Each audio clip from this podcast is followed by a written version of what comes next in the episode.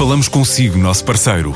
No mundo dos negócios, a transação de imóveis, equipamentos industriais, arte e navios é garantida pela experiência de profissionais, com solidez, rigor e isenção. Encontre-nos em avaliberica.pt. A Vale Ibérica, porque é de leilões que estamos a falar.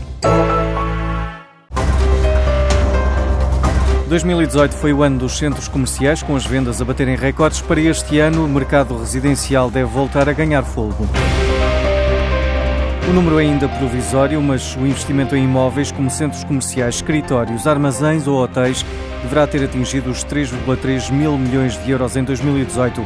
Um ano excepcional, refere Pedro Lencastre, diretor-geral da JLL Portugal. Foi um ano de recordes, foi um ano onde no imobiliário comercial se transacionaram cerca de 3,3 uh, mil milhões de euros, algo que nunca tinha, algo que nunca tinha acontecido. e, e, portanto foi um ano onde uh, também no, no, no residencial uh, uma forte dinâmica.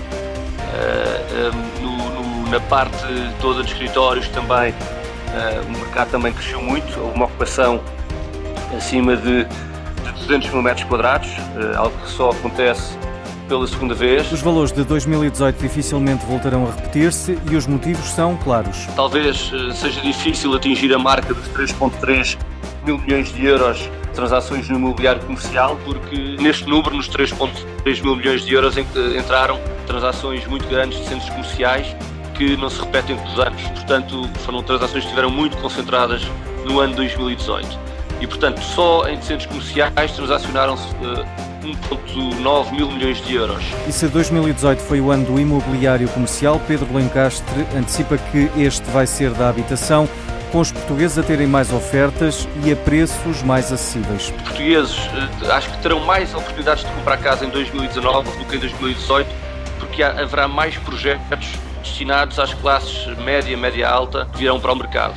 E, portanto, se nos anos anteriores tivemos muita reabilitação, tivemos muitos prédios a serem reabilitados nos centros históricos, que nem todos os portugueses teriam capacidade para comprar casa. Acho que nos anos que se avizinham, agora nos próximos anos, vamos ter mais projetos de construção de raiz e mais destinados para os portugueses. A expectativa de Pedro Lencastre para o mercado imobiliário deste ano. A empresa portuguesa Edisoft foi selecionada pela Agência Europeia de Segurança Marítima para o fornecimento, tratamento e análise de imagens de satélite.